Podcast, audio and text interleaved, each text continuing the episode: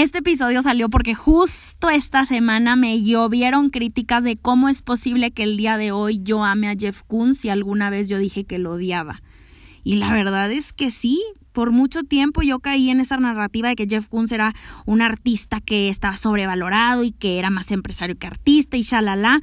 Pero la verdad es que si yo no hubiera eh, pensado de esa manera, jamás hubiera llegado a entender su obra y a sentir su obra de la manera que la estoy entendiendo y sintiendo el día de hoy.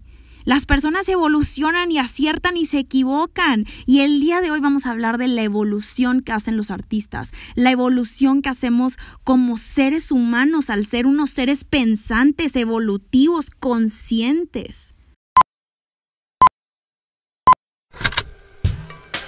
Con Hablemos Arte vamos a hacer que hablar de arte sea algo común, aunque no sea nada común y que sea de todos, no solamente el experto. Te lo juro que no te vas a aburrir. Bienvenidos a mi gente bonita, hablemos arte, un nuevo episodio del podcast. Estoy bien, bien feliz de tenerte aquí de regreso conmigo otro miércoles y más el día de hoy porque tenemos muchas cosas de qué hablar de un tema que me apasiona mucho, como en cada episodio, ya sabes cómo funciona. Eh, les tengo que admitir que Sí me fascina hablar de la vida de los artistas, de los obstáculos por los que pasan, el contexto para entender su obra cuando les doy alguna biografía, pero los miércoles en los que profundizamos de un tema y me permiten dar mi punto de vista definitivamente ocupan los primeros lugares dentro de mis favoritos. Y el día de hoy va a ser precisamente eso, vamos a profundizar, vamos a reflexionar, quiero que nos tomemos el tiempo de ir más allá de la historia del arte como tal. Hoy quiero que hablemos de la evolución del artista. Y ojo, no estoy hablando de una evolución del artista por el contexto en el que vive, por las tecnologías que existieron en su época o porque hay un nuevo movimiento en puerta, sino estoy hablando de una evolución a nivel intrínseco, o sea, un nivel personal, que como consecuencia muchas veces va a implicar eh, una evolución de su obra también. Y este tema lo escogí porque eh, ya abrí inscripciones de mi curso en línea de arte moderno. Y ya saben que me gusta tener como la semana planeada con temas. Eh, es un curso, les platico rápido por si alguien está interesado, es un curso con el cual yo abrí Hablemos Arte, fue el primero que di hace dos años y con el paso del tiempo lo he ido perfeccionando, he buscado la manera de, de cómo poderlo hacer más accesible, más entretenido, más visual, que, que llame más la atención, mejorar los análisis de obra, mejorar las actividades, foros de discusión, los chismes, el drama, poderlo em, hacer más interesante, pues. Entonces estoy bien orgullosa de lo que salió y de lo que es el curso de arte moderno el día de hoy. Así que si estás interesado, ve a mi página de hablemosarte.com, que ahí viene toda la información, es un curso que no tiene horarios, tú puedes tomarlo a tu, a tu paso, a tu propio ritmo, tienes acceso a él permanente y de verdad vuelvo a repetir, es un trabajo del que me siento sumamente orgullosa. Así que eh, si a alguien le interesa, por allá pueden encontrar toda la información. Se pueden acercar conmigo por DM y en Instagram, en Hablemos Arte o por mi cuenta personal Roberta Villar, donde quieran. Pero bueno, eh, sí, mucho es de, de, por las inscripciones del curso de arte moderno, pero también quiero hablar de por qué el arte moderno es tan importante. Y aquí es donde entra el tema de los artistas, que finalmente ellos se permitieron explorar a través de su obra su propio interior y su perspectiva de las cosas. Si nos remontamos al siglo XIX y el siglo XX, vamos a ver un gran cambio en la sociedad de la época, consecuencia principalmente, obvio, por un fenómeno que cambió el camino de todos, que fue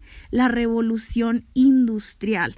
La revolución industrial trajo un sinfín de nuevas tecnologías, por ejemplo, de empaque y de transporte. Por lo tanto, las obras empiezan a poder viajar, los materiales para pintar, las piedras para esculpir, pero más allá de todo eso, la revolución industrial abrió paso a una llegada de nuevas ideas por todo el mundo. Ojo, aquí te lo voy a explicar.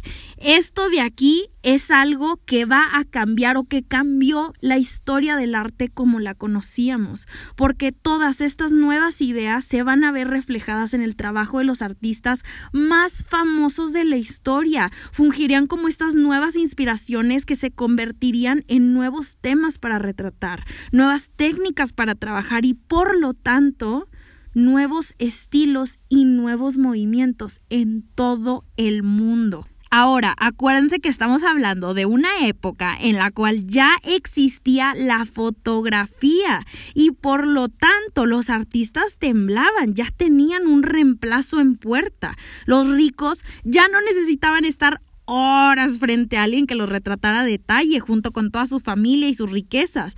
Ahora, ahora podían contratar un fotógrafo y el proceso sería muchísimo más acelerado.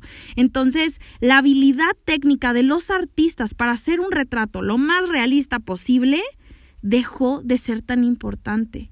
La gente comenzó a dejar atrás la pintura y probablemente se hubiera quedado atrás si no hubiera sido por artistas como Monet, Renoir, Cézanne, Picasso, nombres que queremos y conocemos. Ellos nos demostraron que no importaba el detalle y precisión que tuviera un retrato fotografiado, jamás tendría el toque de un artista jamás tendría la perspectiva, la emoción y la poesía que existe dentro de cada trazo de una pintura. Y es así como comienza esta transición tan importante en la pintura y la escultura que va de lo figurativo y súper realista a algo totalmente abstracto y emocional. Y ahora, esto, oigan, no fue porque los artistas no podían o no tenían la habilidad de ser completamente detallados y realistas, ya que lo menciono porque es un discurso de muchos para desacreditar el trabajo de artistas pues más conceptuales o más abstractos, pero los invito de verdad a buscar la obra de Picasso durante sus orígenes, por ejemplo, ¿no? Que era un güey súper realista, súper detallado, súper habilidoso. Picasso creció yendo cada semana al Museo del Prado en Madrid, donde conoció el trabajo de Goya, de Velázquez, del Greco y se inspiró para ser artista. Picasso incluso, aunque no me lo crean, fue copista y fue muy bueno. Y en París, cuando se muda a París, conoce el trabajo de Matisse, de Toulouse-Lautrec, de Edouard Munch y se enamora nuevamente. Y al igual que ellos, se perdió en la magia de la ciudad de noche y de las mujeres. Pero luego conoce el trabajo de Cézanne y se da cuenta de que retratar las cosas como tal y como son quizás no era lo más mágico de la pintura y que a diferencia de los fotógrafos, él podría lograr algo que fuera más allá. Y fue así que se convierte en cubista. Y después a París llegaría una oleada de migrantes africanos que traerían nuevas ideas y nuevas costumbres, así como las máscaras y esculturas que servirían de inspiración para que Picasso pudiera pintar la famosísima Las señoritas de Aviñón sí me estoy dando a entender. ¿eh? O sea, quiero que veamos cómo en un periodo de 20 años Picasso pasó por un sinfín de inspiraciones y al menos cuatro estilos pictóricos. Pero es que justo de esto va a lo que les quiero decir. Es normal. Los artistas cambian, los humanos cambian y probablemente si Picasso no hubiera conocido el trabajo de Goya, no hubiera llegado a las señoritas de Aviñón, porque de alguna manera fueron parte del camino que lo llevaron hasta ese punto. Y ahora, desde que empecé a dar Ay, siento que ya dije ahora muchas veces, pero bueno, desde que empecé a dar clases de arte eh, hace dos años, al momento de estar explicando los movimientos y los artistas y sus obras, me encuentro constantemente con muchas preguntas de personas que me dicen, Roberta, pero, o sea, ¿cómo me puedes decir que ahorita, en, este, en esta época de la que estamos hablando, estaba el barroco? O sea, que no en esta época también estaba el renacimiento. Y la respuesta es, pues sí, claro que estaban, pero puede haber más de una cosa a la vez. Quiero que que nos quitemos esta idea de que los artistas nada más pintaban un estilo, porque claro que también llega la pregunta de que cómo, pero Marcel Duchamp es el, de la fuente, pero ¿cómo que me estás diciendo que esta obra cubista también es de Duchamp, que no Duchamp era conceptual? Ah, no, que no que era Duchamp era dadaísta también. Sí, los artistas pasan por un sinfín de movimientos, de estilos, de inspiraciones, de épocas. La gente no despierta un día y dice, mi gente bonita, aviso parroquial, hoy se deja de hacer arte clásico para empezar a hacer arte moderno. No, no funciona así. Por supuesto que no, los movimientos son simultáneos y son evolutivos. Kandinsky no llegó a la abstracción el primer día de su carrera. Y aunque no me lo creas, antes de esto, Kandinsky fue impresionista, fue expresionista, fue cubista, hasta que pasó por todos estos que empieza a ser obras totalmente abstractas. Entiendo que el ser humano, a diferencia de los animales, es un ser consciente con una mentalidad muchísimo más compleja y sistémica. Por lo tanto, es natural que querramos clasificar y catalogar absolutamente todo, porque si no, ¿cómo serían nuestros esquemas mentales, no? Serían un desastre. Pero quiero que dejemos de pensar que el mundo es blanco y negro porque hay una gama de grises infinita en medio? ¿O por qué creen ustedes que hay todo un movimiento el día de hoy que protesta por las diferencias de género y más que las diferencias, la existencia de dos géneros, que hay gente que dice, pues es que yo no soy ni A ni B, soy algo en medio, ¿cuál es la necesidad de etiquetarme? Tal vez incluso si no existiera la inequidad que existe y los constructos sociales que tenemos de los hombres por ser hombres y de las mujeres por ser mujeres, probablemente estas protestas no existirían. El problema es todo lo intrínseco, todo lo que hay detrás. Y lo mismo pasa con esta idea que tenemos, porque nos enseñan que las cosas tienen que ser de cierta manera y no es así. Creo que mejor aún en caso de ser exactamente de esa manera, ¿quién dice que las ideas no pueden cambiar? ¿Quién dice que una obra no puede ser figurativa y abstracta al mismo tiempo? ¿O que el arte puede ser clásico y moderno? ¿O un in-between estos dos? Aquí es donde les quiero platicar tantito. Eh, me encanta este podcast porque siento que puede aplicar para todo, no nada más para el arte. Pero eh, el día de ayer subí un post en mi cuenta personal de Instagram donde hablé de mi amor hacia Jeff Koons. Eh, no sé si estuvieron enterados por aquí por la gente que me escucha el podcast, pero tuve una masterclass de Jeff Koons donde me dediqué semanas, semanas en convertirme en una experta eh, después de todo lo que ya sabía de este artista para poder reformular mi opinión sobre él y poder eh, eventualmente dar una clase y explicar todo lo que ha llevado a Jeff Koons ser Jeff Koons. Total, van a hacerles el cuento largo, yo me obsesioné con él y hoy en día puedo decir que es un artista que me mueve muchísimo y se ha convertido de mis favoritos. Entonces estaba hablando de eso en mis historias y me topé con un buen de gente que estaba indignada y casi atacándome diciendo que ¿Cómo es posible que ya me pudiera gustar Jeff Koons? Sí, pues ya era una mentirosa, ¿no? Porque en muchas veces o en muchas ocasiones yo había dicho que Jeff Koons era una porquería, ¿no? Y que no se debería de considerar como artista. Y la verdad es que no mintieron. Efectivamente, yo hace algunos años dije que Jeff Koons era una porquería, que no me gustaba. Eso era lo que pensaba. Y a lo que quiero llegar es que no se vale cambiar de opinión. Quizás el día de mañana puede, pueda llegar a odiar el trabajo de Duchamp o de Manet, que la verdad lo dudo porque los quiero mucho, pero es válido. Mi propósito con este podcast es em, que me quedó como anillo al dedo con lo que pasó con esto de Jeff Koons y mi opinión sobre él.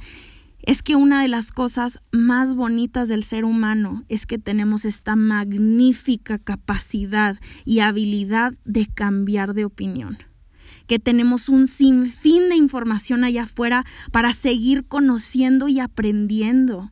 No somos árboles, no tenemos que quedarnos en un punto estático toda nuestra vida aplica para artistas también y para todo el mundo en este caso. Imagínense qué horror si yo siguiera pensando lo mismo que hace dos años que empecé Hablemos Arte, que mi opinión de ciertos artistas se quedara igual después de que, número uno, yo ya no soy la misma que hace dos años o que ayer inclusive después de que llevo invirtiendo todos mis días en mi maestría, en cursos, en pláticas, para llenarme de conocimiento, de nuevos artistas reinventándose, de nuevos movimientos y maneras de pensar, de todas las pláticas que tengo con ustedes, con gente experta, con gente que no sabe pero tiene una opinión.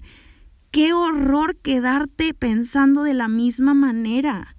Les platicaba a mis seguidores eh, que aunque sí hubo un momento en el cual odié a Jeff Koons y hoy en día eso es completamente distinto a lo que pienso, agradezco tanto, tanto agradezco ese tiempo que, que, pasé pensando que su trabajo estaba sobrevalorado y que caí en la narrativa cliché diciendo que era más empresario que artista, porque de no haber sido así, de no haber pensado así, jamás, jamás, jamás hubiera llegado a entender su obra y a sentir su obra de la manera que hoy la entiendo y la siento.